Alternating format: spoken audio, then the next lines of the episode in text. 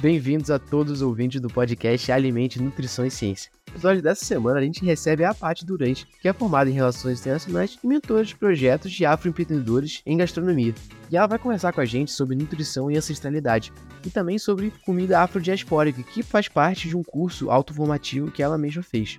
Espero que gostem desse episódio que a gente está falando sobre comida africana que está realizada na nossa cultura e também quais foram as primeiras referências culinárias que foram trazidas para o nosso país. Espero que gostem. Hoje o Alimente recebe a Patrícia Durães, Pati Durães, mais conhecida como Pati Durães. Ela é formada em Relações Internacionais, produtora e pesquisadora em culturas alimentares. Patrícia, é uma honra te receber no Alimente para falar com a gente sobre ancestralidade e alimentação. Ah, eu fico muito feliz, Aline. Muito obrigada pelo convite. Aline, Renato e toda a equipe do Alimente. Que alegria poder fazer essa junção, né, de ancestralidade e nutrição. A gente acaba falando ou só de uma coisa ou só de outra, mas as duas estão muito conectadas, né? Então, muito obrigada pelo convite. A gente que te agradece, Paty, é um prazer. O Alimente, a cada dia que passa, tem, tem ficado mais é, imponente, né? E a sua presença aqui traz essa, essa sensação para a gente. E aí, por falar né, nessa sensação né, de imponência, eu queria que você começasse falando para a gente sobre a ancestralidade na culinária brasileira. Existem várias referências que a gente acaba ouvindo, né? Mas eu queria que você falasse um pouco sobre essas primeiras referências que foram trazidas para o Brasil e como que a gente, né, tomou é, posse disso, como a gente se apropriou dessas referências. Você podia explicar um pouco disso para a gente, por favor? Claro.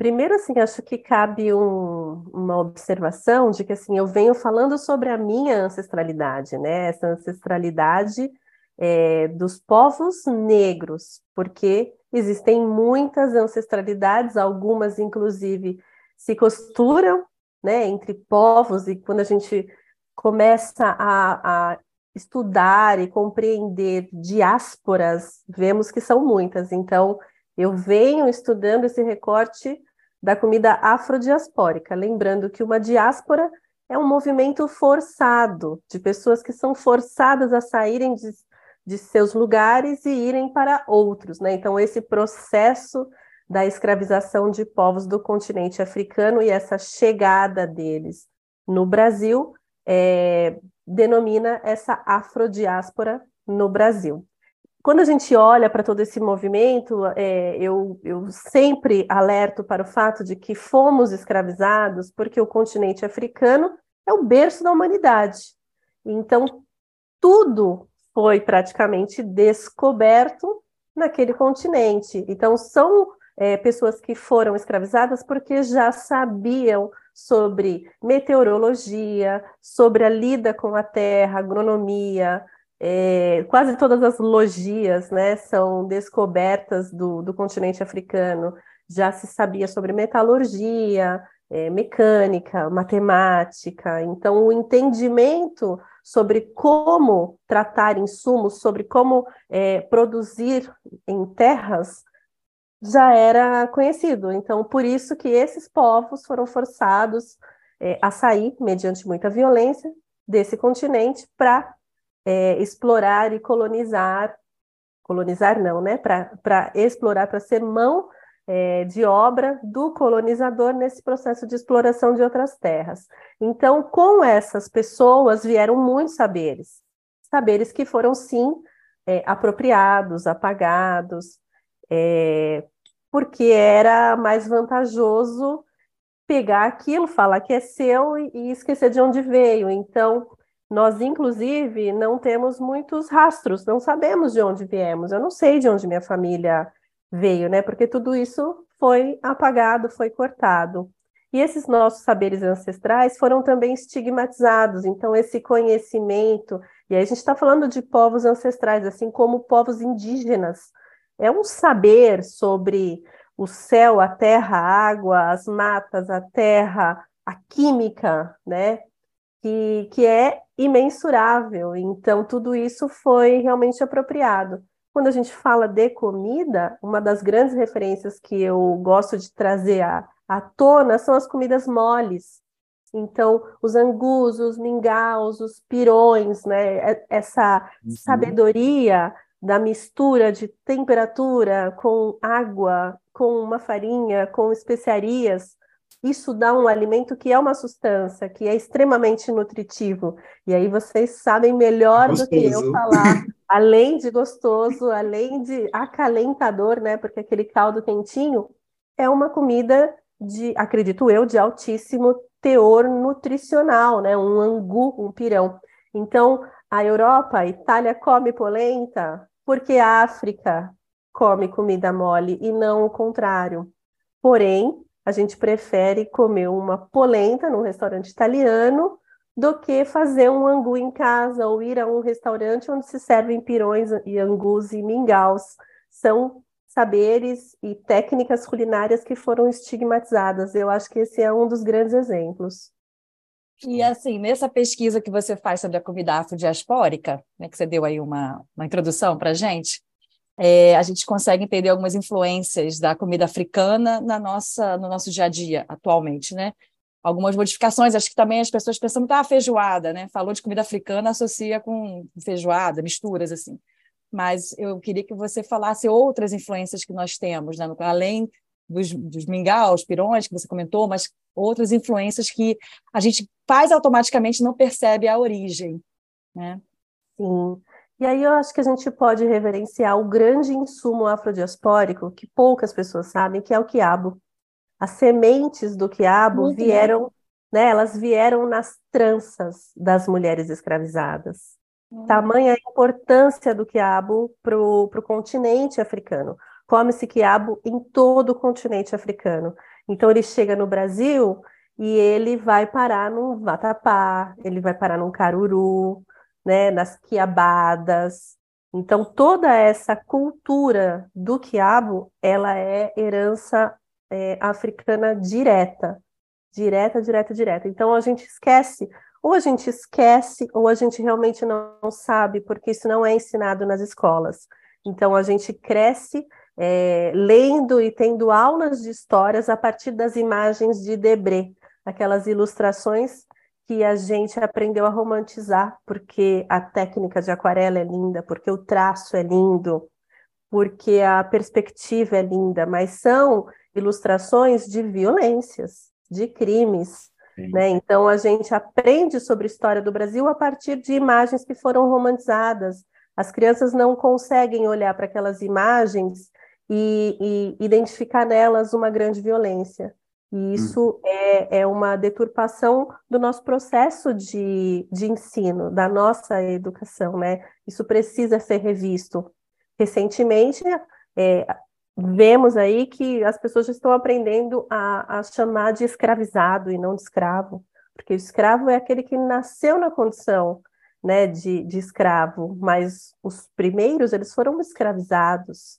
Então, não somos descendentes de escravos, somos descendentes de pessoas inteligentíssimas, com saberes incríveis, muitos eram reis e rainhas nos, nos seus povos, nas suas comunidades, e foram escravizados. Então, essa é a nossa real descendência. Então, quando a gente percebe isso, abre-se todo um novo horizonte aí de saber, de conhecimento, além de autoestima também e de segurança, que é importante para nós, pessoas negras, mas abre-se todo um, um, um, leque de, de conhecimento de história mundial, de história do uhum. mundo, de, de, de, tecnologias e de saberes, né?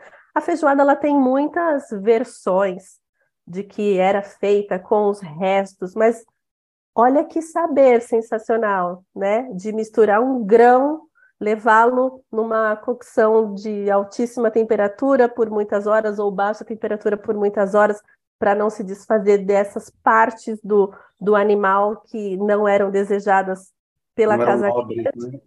não eram nobres, né? Porém, assim, quantos focinhos tem um porco? Um. Um uhum. focinho extremamente nobre, né? então, é, se, se aprendêssemos de outra forma, a gente teria uma, um, outro, um novo olhar sobre isso.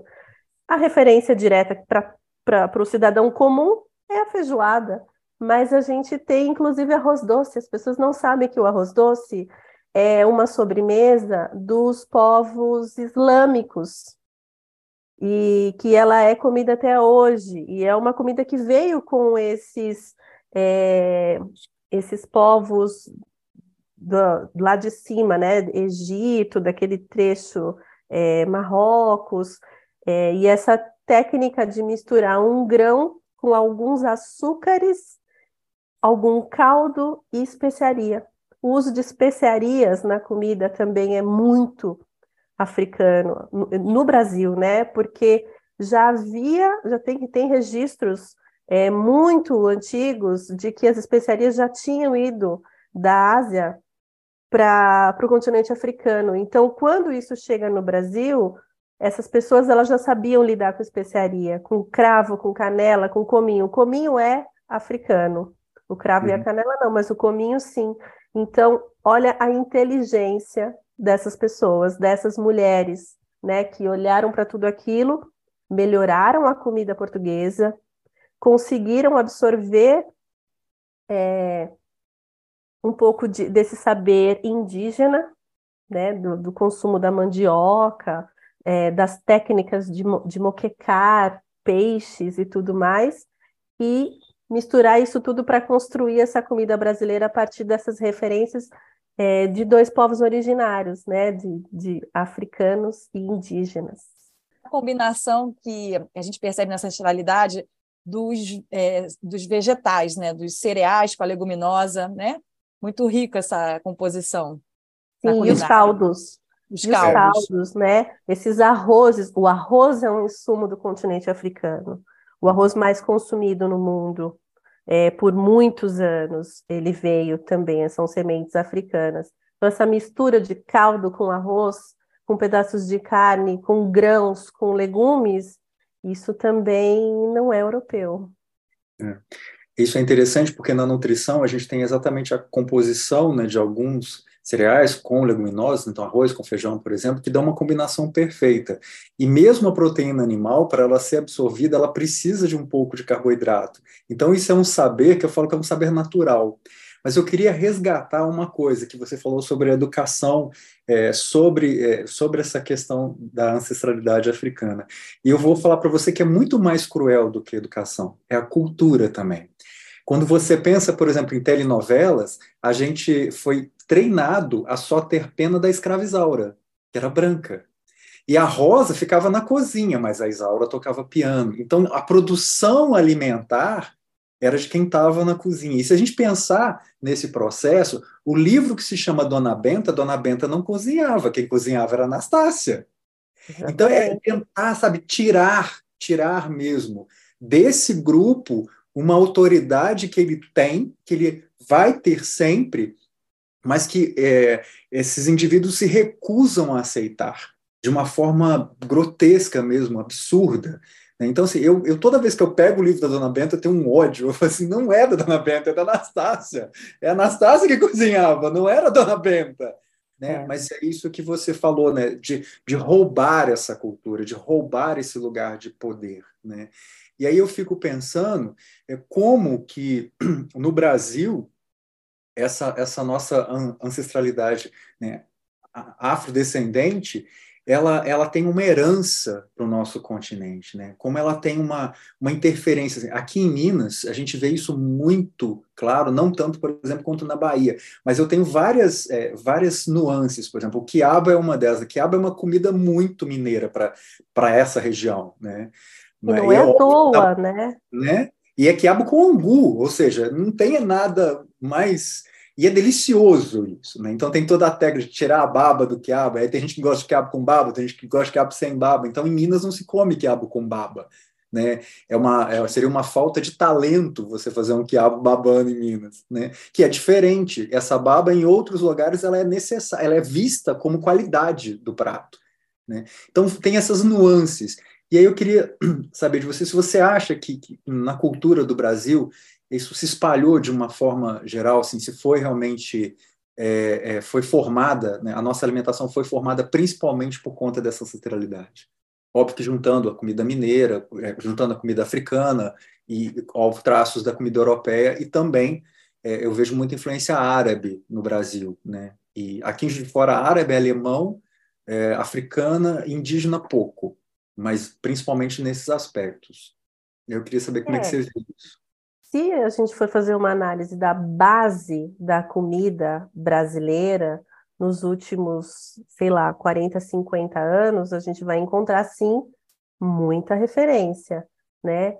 É, comer arroz com feijão é uma herança dos povos muçulmanos, né? É, é uma herança, desse, de novo, desses africanos dos alçás, que comiam arroz com, que comem até hoje arroz com lentilha, ou arroz mujadra, né? Uhum. Então, é, não é à toa que comemos arroz com feijão. Não é à, à toa a cultura forte do quiabo em Minas Gerais, porque é, a gente tem que lembrar que nesses navios negreiros vieram povos de diferentes etnias, dialetos e, e lugares, né? É, países, e mesmo de dentro de um, de um mesmo país, de diferentes regiões. Então, isso para dificultar a comunicação, para que ninguém se rebelasse, no navio, mas isso também trouxe para nós essa herança riquíssima de diferentes civilizações de um mesmo continente. Então,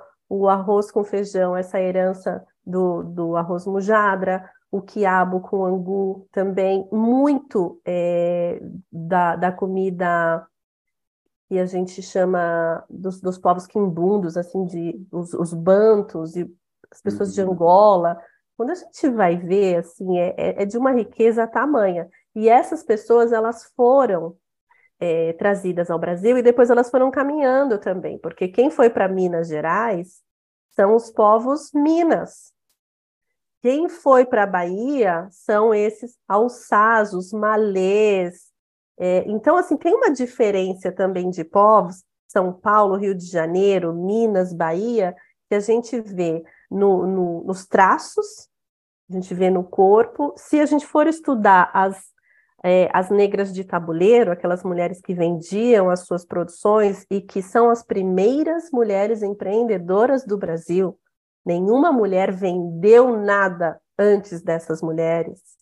E isso, isso precisa ser dito em sala de aula, porque se hoje a gente tem mulher chefe de cozinha, é, no Brasil, mulher trabalhando, não é porque nos inspiramos nas mulheres na, na, Europa, no movimento sufragista da França, na Revolução Industrial. Não, é porque essas mulheres começaram a vender suas produções para ter dinheiro para comprar alforria dos seus familiares, para comprar imóveis, para comprar joias, para voltar para Angola, por exemplo. Angola é, é, é muito formada pelos retornados.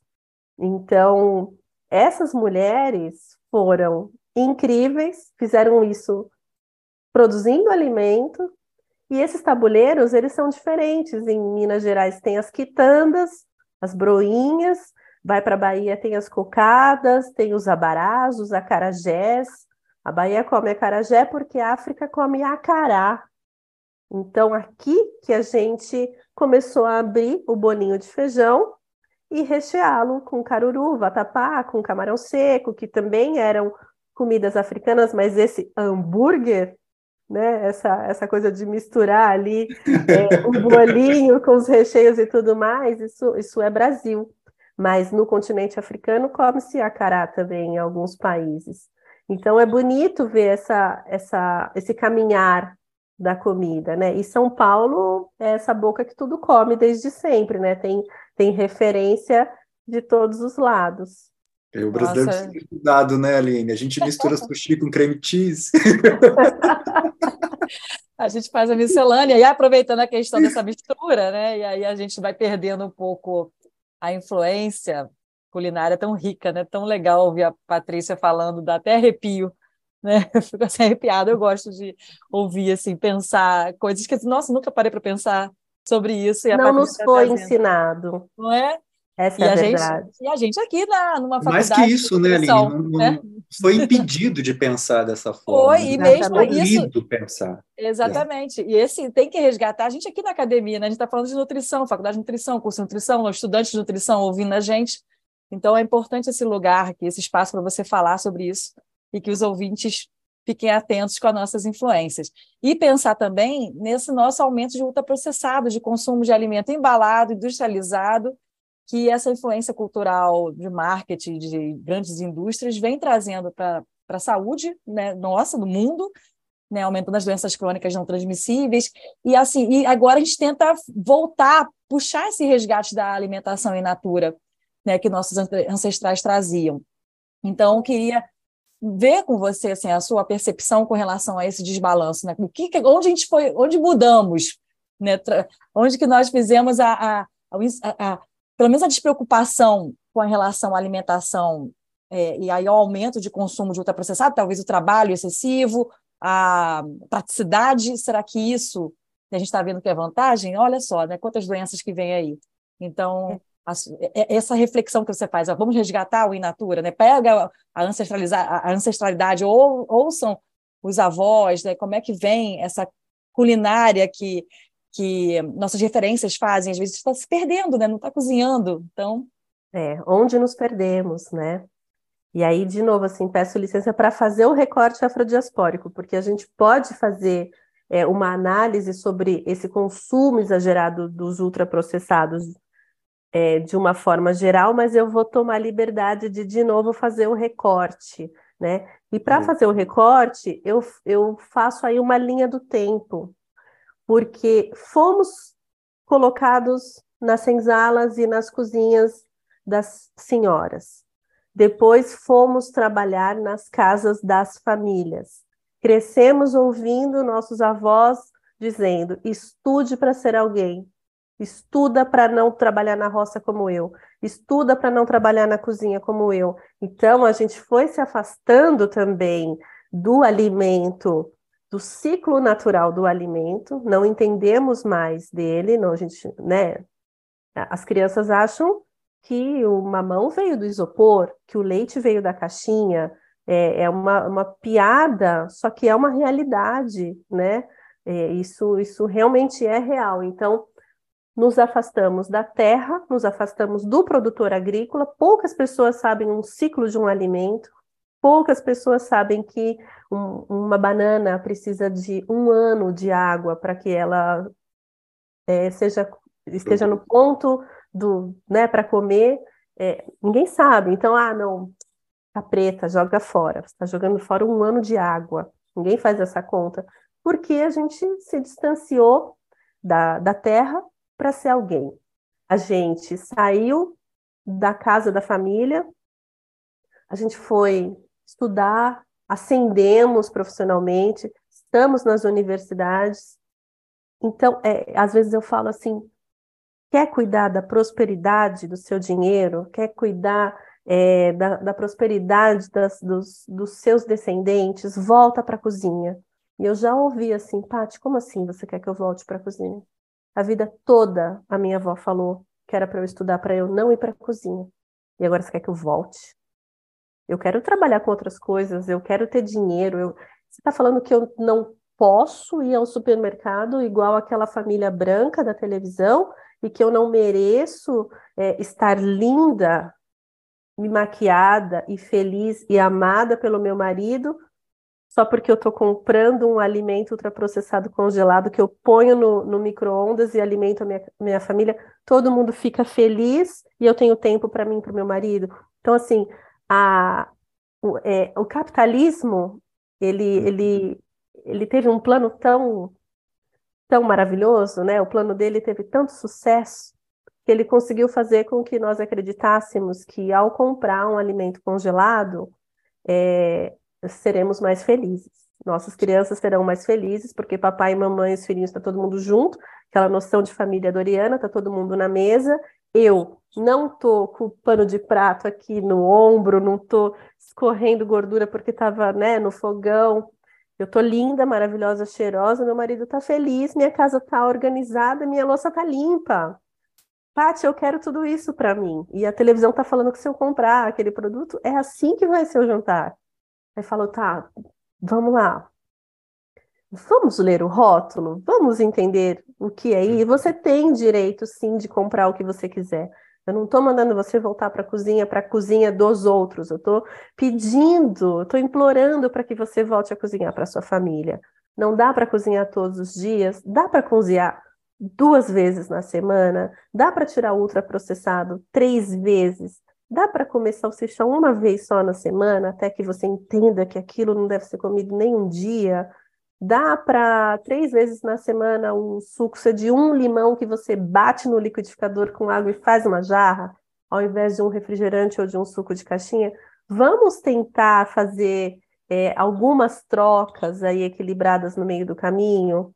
Tudo bem, não vou pedir para você ir na hora da xepa comprar um sacão de tomate e passar uma hora fazendo molho é, para a semana toda. Eu sei que passar no mercado, comprar um saquinho e abrir, esquentar é mais rápido. Parece que você está sendo uma boa mãe, que você está alimentando seus filhos, porque a comida sai rápida, sai quentinha, sai colorida, sai com uma explosão de sabores, porque ali está lotado de sal.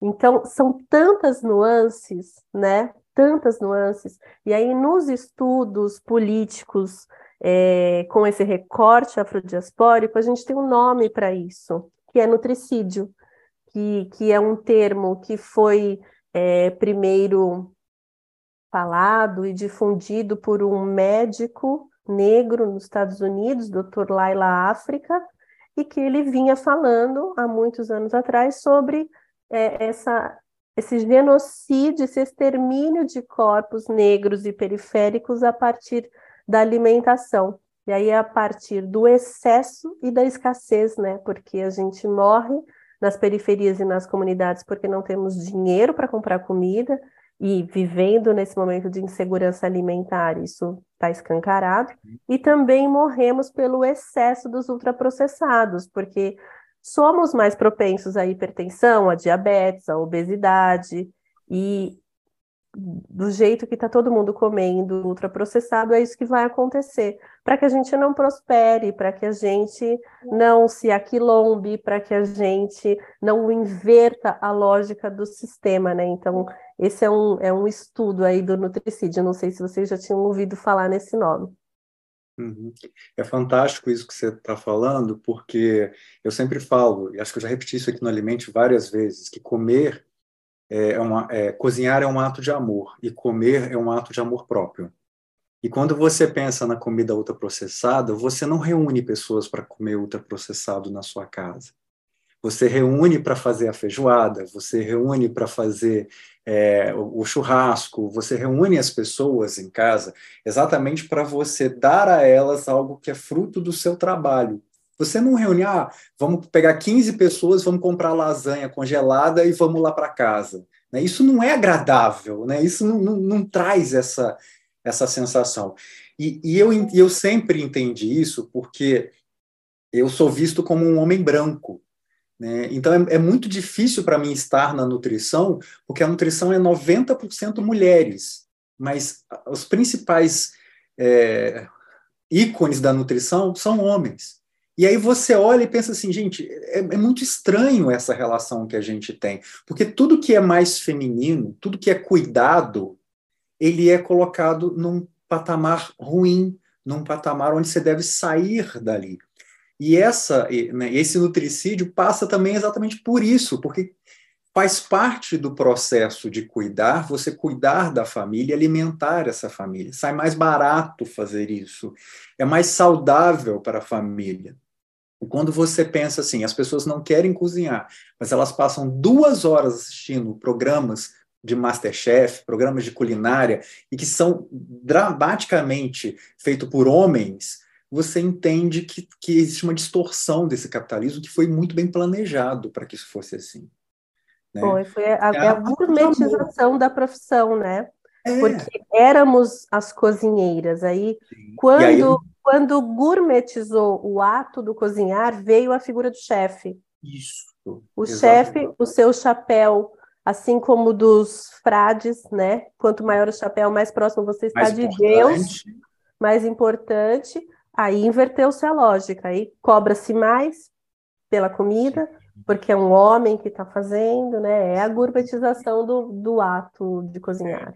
E quando a gente pensa na ancestralidade, você pensa assim, para os povos indígenas, não tem asilo, não tem creche numa aldeia. É todo mundo cuidando de todo mundo. Só que quando você está no olho do furacão e esse capitalismo corroendo tudo você por dentro, você chega nesse ponto dos nossos ancestrais virarem e falar assim: olha, sai da cozinha, porque não é um lugar de poder. Só que hoje a nutrição tenta resgatar isso, porque a nutrição entende que a cozinha é o lugar de maior poder numa casa. As brigas são na cozinha, é, a gravidez indesejada ela é dita na cozinha, né? o casamento é dito na cozinha também. Então, a cozinha, para mim, acho que para a Aline também, acho que a gente compartilha muito é isso. O coração é o da casa, o né? poder da casa está na é. cozinha. Tudo que acontece de bom e de ruim não é na sala de televisão, não, é lá é na, na, cozinha. cozinha é. Né? Não, e, e assim, as grandes guerras, Sim. qual que é o grande mote de uma guerra? Alimento. Alimento. Né? Terra para produção de alimentos. de terra. Tudo Isso. gira em torno da, da, comida, né? Isso que você falou é tão interessante, porque na época de Luís XV, servir batata para os nobres era um crime. E os nobres acreditavam que os pobres não tinham paladar para experimentar uma comida sofisticada. E aí vem o capitalismo e pega essa batata, gourmetiza ela e faz ela ficar cara. Então, quem tinha acesso a algo saudável passou a, ter, a não ter mais acesso, mas desejar algo que é cheio de gordura, que é modificado geneticamente, que te adoece e que sai fora do formato que fazia bem. Né? Então, tudo isso eu estou conversando com você para te perguntar: a gente perdeu a nossa ancestralidade? A gente saiu do que era para ser? Eu não acho que a gente perdeu, né? Tem uma noção aí de ancestralidade que, a meu ver, ela é equivocada. Eu gosto muito de falar que a nossa ancestralidade ela está no hoje. Ela não ficou lá no passado, né? Eu sou o que eu sou hoje por conta de tudo que eu vivi e tudo que me faz ser a mulher que eu sou hoje. Então, a minha ancestralidade, ela está em, ela tá na minha casa, ela está na minha cozinha. É, eu faço é, algumas comidas do jeito que eu faço porque eu aprendi com a minha avó daquela forma e eu não vejo nenhum motivo para fazer diferente, por mais que as técnicas, por exemplo, eu acho lindo tem os cortes, né, da gastronomia, corte Juliene, Juliene corte Bruno, mas tem o e tudo corte nome de mulher, né? Mandou, tem o corte vovó fazia, que é não, nome é francês. Em cima da, em cima da né? panela, gente. Cortar um tomate ali em cima da panela é o corte vovó cortava assim. Mas você é, está no outro patamar, né? Você é, também tem eu, que levar. Eu, eu acredito que eu já despertei. Uhum. Sabe? Eu acho que a grande diferença entre eu e outras pessoas é esse despertar, que ele se dá das mais diferentes formas. Eu optei por trabalhar com comida há 20 anos atrás, e nos últimos 15 anos eu estou mais imersa é, em projetos de ativismo alimentar, projetos de impacto social através da gastronomia. Hoje em dia eu não gosto nem de falar de gastronomia, eu gosto de falar sobre alimentação, porque a gastronomia no guarda-chuva do alimento ela é só uma pontinha, né? A gente são inúmeras as possibilidades. As pessoas vão estudar gastronomia porque acham que é a única forma de trabalhar com alimento, só que são muitas, né? Um é. nutricionista ele não precisa necessariamente clinicar ou estar tá dentro de um hospital, ele pode fazer muitas coisas dentro é, dessa área, né? Então, acho que assim, é, esse despertar ele vem pelo amor ou pela dor. Que bom que o meu veio pelo amor. É, e uma coisa que você também fala muito, né, Paty, é sobre a sua experiência assim, de acompanhar o processo da, da produção do alimento, né? Desde estar lá próximo da agricultura familiar, saber a origem, quem, quem cultiva esse alface, da quem é a família, né? E até como é. chegar na, à mesa. Aí eu queria até que você falasse dessas experiências, que você foi para o Quilombo, daí você está na, na, na, refazenda, lá naquela fazenda comunitária. Uhum. Então, essa vivência é muito importante. Sim, é. Trabalhando ao lado de uma chefe de cozinha aqui de São Paulo, a chefe Bel Coelho, trabalhei alguns anos com ela, foi que eu despertei para o lado do alimento como função política, que até então eu estava vendo mais como entretenimento, como nutrição, é, as técnicas, restaurante, economia, tudo mais. Eu não, eu não tinha ainda é, feito essa imersão no alimento como ato político.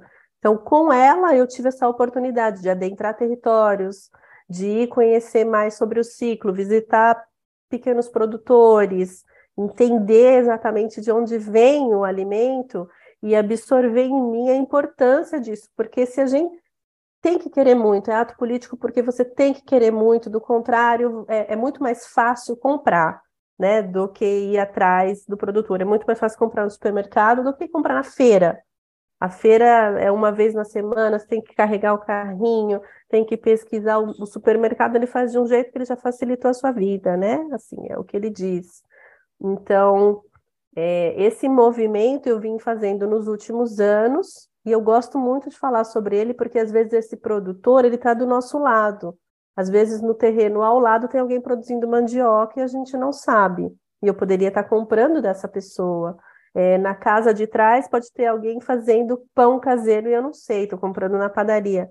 Então, eu tenho esse olhar inquieto sobre territórios, né? Eu fiz disso a minha profissão. Então, quando eu digo que, é, que eu sou pesquisadora de culturas alimentares, é porque eu adoro me enfiar na casa dos outros para entender como é que eles guardam a farinha. ah, muito bom, Patrícia. Né? E fazer disso realmente o meu ganha-pão. Então, falar sobre isso, escrever, transformar isso em curso, transformar em oficina. Aí a, a minha chegada é, na Refazenda foi muito interessante, porque eu cheguei já com esse olhar e dizendo: a gente tem terra, a gente precisa ter uma horta. A gente tá. Eu falei, no... quando eu cheguei lá na Refazenda também, tem que ter uma horta. Cadê onde vai ser a horta? É, a gente precisa fazer uma fossa sanitária, a gente precisa tentar resgatar esse moinho d'água, que é, já está entrando em extinção no estado de Minas Gerais. A gente precisa conhecer os produtores locais, a gente tem que tentar não comprar quase nada no supermercado. Então, a minha temporada lá, a gente só comprava basicamente é, óleo, papel higiênico, essas coisas, porque eu consegui mapear produtores. Teve uma época que a gente comprava até arroz orgânico de pequeno produtor ali, de um distrito que tem 2.400 habitantes. Então, é, é muito lindo fazer esse trabalho, porque ele faz com que as pessoas percebam que saber de onde vem o seu alimento é importante e que aquela comida ela é realmente diferente. Quando eu fui para o primeiro território quilombola aqui em São Paulo, no Vale do Ribeira, eu voltei que eu, eu, eu voltei com o gosto do arroz e do feijão na boca. E por vários dias eu ficava assim, nossa, falar daquele arroz e feijão me faz salivar. O que, que é isso? O que, que é isso que está mexendo com as minhas papilas gustativas? Hoje eu sei que é terroir. Então a Europa adora falar dos vinhos franceses, porque o terroir francês só que se terroir é o gosto da terra, a comida quilombola do Vale do Ribeira, para mim, ela também tem um terroir quilombola. A, a, o feijão da Bastianinha, lá de Desterro do Melo, feijão vermelho dela, tem um gosto diferente, porque tem o terroir de Desterro do Melo, lá em Barbacena. Então, a gente precisa falar sobre isso, principalmente dentro da academia, sair um pouco. É, os livros são importantes e tudo mais, só que também sair desse lugar e ir a campo é assim, é tão enriquecedor e faz o livro fazer mais sentido, né? Sim. Eu, a gente é. começou esse episódio falando o quanto que eu ia aprender, né? Pena Nossa. que vocês não podem ver minha cara, assim, sentado, com, com a, a, mão no rosto e assim, meu Deus, eu tenho que aprender muito. Maravilhoso. Né? Que pena que está acabando. É. Ah. ah, mas a conversa assim muito boa. Eu acho né? que a gente poderia ficar por horas aqui conversando sobre Ai, dá pano para manga. Eu, Olha, eu, tento, gente... eu, tento, ser concisa, porque. inclusive sobre falar... manga. Você falou pano para manga, inclusive sobre a, a, relação da manga, a história do leite, por que, que, que faltava. Por quê, né? Vamos falar disso, né? As pessoas não sabem. Né, ah, que, que, que isso é, é uma invenção. É, que se dava. Porque a manga tinha em abundância, né? A vaca era um animal assim mais precioso, não tinha tanto, então, portanto, esse monte de escravo e de escravizados, comam manga, não tomam leite, não bebam leite. Se vocês misturarem as duas coisas, vocês vão morrer. Só porque era para preservar o leite para a casa grande, né? E recentemente eu descobri Olha, eu aumentando. E se, e se escolhiam, né? E se escolhia um para dar o leite com veneno e, e depois que ele comesse a manga para morrer diante de todo mundo, né? Era, era é, para provar. Para provar. É. Pra provar que Recentemente eu descobri que o açúcar eles também chamavam de açúcar de primeira e açúcar de segunda. Vocês sabem disso? Não. Porque Não. O, o açúcar branco era o açúcar de primeira e o açúcar negro era o açúcar de segunda. Esse vocês podiam usar. Aí a gente foi lá e fez rapadura, fez um monte de doce. fez um monte Depois de Depois aguardente. Depois fermentou. Né? Porque a gente já, já sabia lidar com tudo. Mas é isso, o açúcar branco, o açúcar refinado, para os brancos, o mascavo para os negros. E hoje o mascavo é o dobro do preço. Exatamente. Nossa, assim, finalizamos assim brilhantemente, né? Muito bom, Acho. Patrícia. Assim, eu queria conversar Obrigado, com você assim numa mesa bem farta, assim, cheia de A gente tinha que estar tá tendo gostosas. essa conversa na, na faculdade. Não é? Com pois todo é. mundo ouvindo, tinha que gravar esse podcast ao vivo. É mesmo. Muito bom. Muito obrigada, tá, Patrícia, pela sua, sua disponibilidade, a riqueza. Assim, foi um episódio que a gente esperava fazer e assim a gente não teve uma pessoa melhor para convidar como Ai, você, né? E assim, onde que ver... tudo isso vai mudar? Onde que tudo isso vai mudar em vocês? Essa é a minha pergunta. É. Na cozinha. Na cozinha. Como? Como? Na é... cozinha, enxergando principalmente que existe todo um processo ali que é anterior a mim e, que, e as minhas modificações também influenciam esse processo a partir de agora. Né? É. Eu também, assim, acho que até a conscientização com os alunos, eu dou aula de técnica dietética, então eu fico no laboratório de cozinha falando dos grupos alimentares e sempre faz, fazendo esse contraponto da produção, da agricultura familiar, das punks, e traz, resgatando, porque senão a gente fica só naquela frieza de, né, de cozinhar, mas sem aquela questão afetiva. É, eu acho que, e também conhecer mais a culinária africana, assim, de conviver, é, de explorar mais. É, quando vai a um restaurante, ah, vamos ali no, no, no, restaurante africano. Eu fui a um em Salvador, Nelsinho levou a gente lá, nosso amigo em comum, e assim, eu achei muito interessante a experiência, né? Toda a, a beleza da, da, da, decoração, os pratos, né? E a forma como é apresentado o alimento, né? Como se come. Então, são experiências assim que, que a gente tem a influência, mas a gente perdeu e a gente precisa resgatar e até valorizar também essas pessoas que trabalham com a culinária africana. É, porque tem esse estigma de que a comida é muito forte, de que é muito apimentada, de que são sobras, né? Não, então, não, que seja a nossa, a nossa primeira opção. Exatamente. Com certeza. Obrigado, Paty. O alimento só enriquece com a sua presença, viu? Eu Você realmente alimentou o nosso podcast com muita coisa boa. Obrigado. Fico... Bom, espero que tenham gostado bastante desse episódio. Ficou um bate-papo muito legal com a Paty. De novo, nas vozes da professora Aline Aguiar e do professor Renato Nunes, né? O roteiro desse episódio foi feito pela Poliana Martins e também revisado pela Aline Aguiar e pelo Renato Nunes. Todas as artes que você vê aí, tanto no Instagram quanto no Spotify, foi feito pela Ana Fontinelli e a edição de áudio feita por eu mesmo, João Antônio. O nosso projeto conta também com o apoio das Pró-Reitoria de Extensão da Universidade Federal de Juiz de Fora e da Universidade Federal de Fluminense, também, sempre lembrando para seguir a gente no Instagram, seguir a gente no Spotify e avaliar a gente por lá, que sempre ajuda ao Animente só crescer. E muito obrigado a todo mundo que assistiu até aqui. Fiquem bem.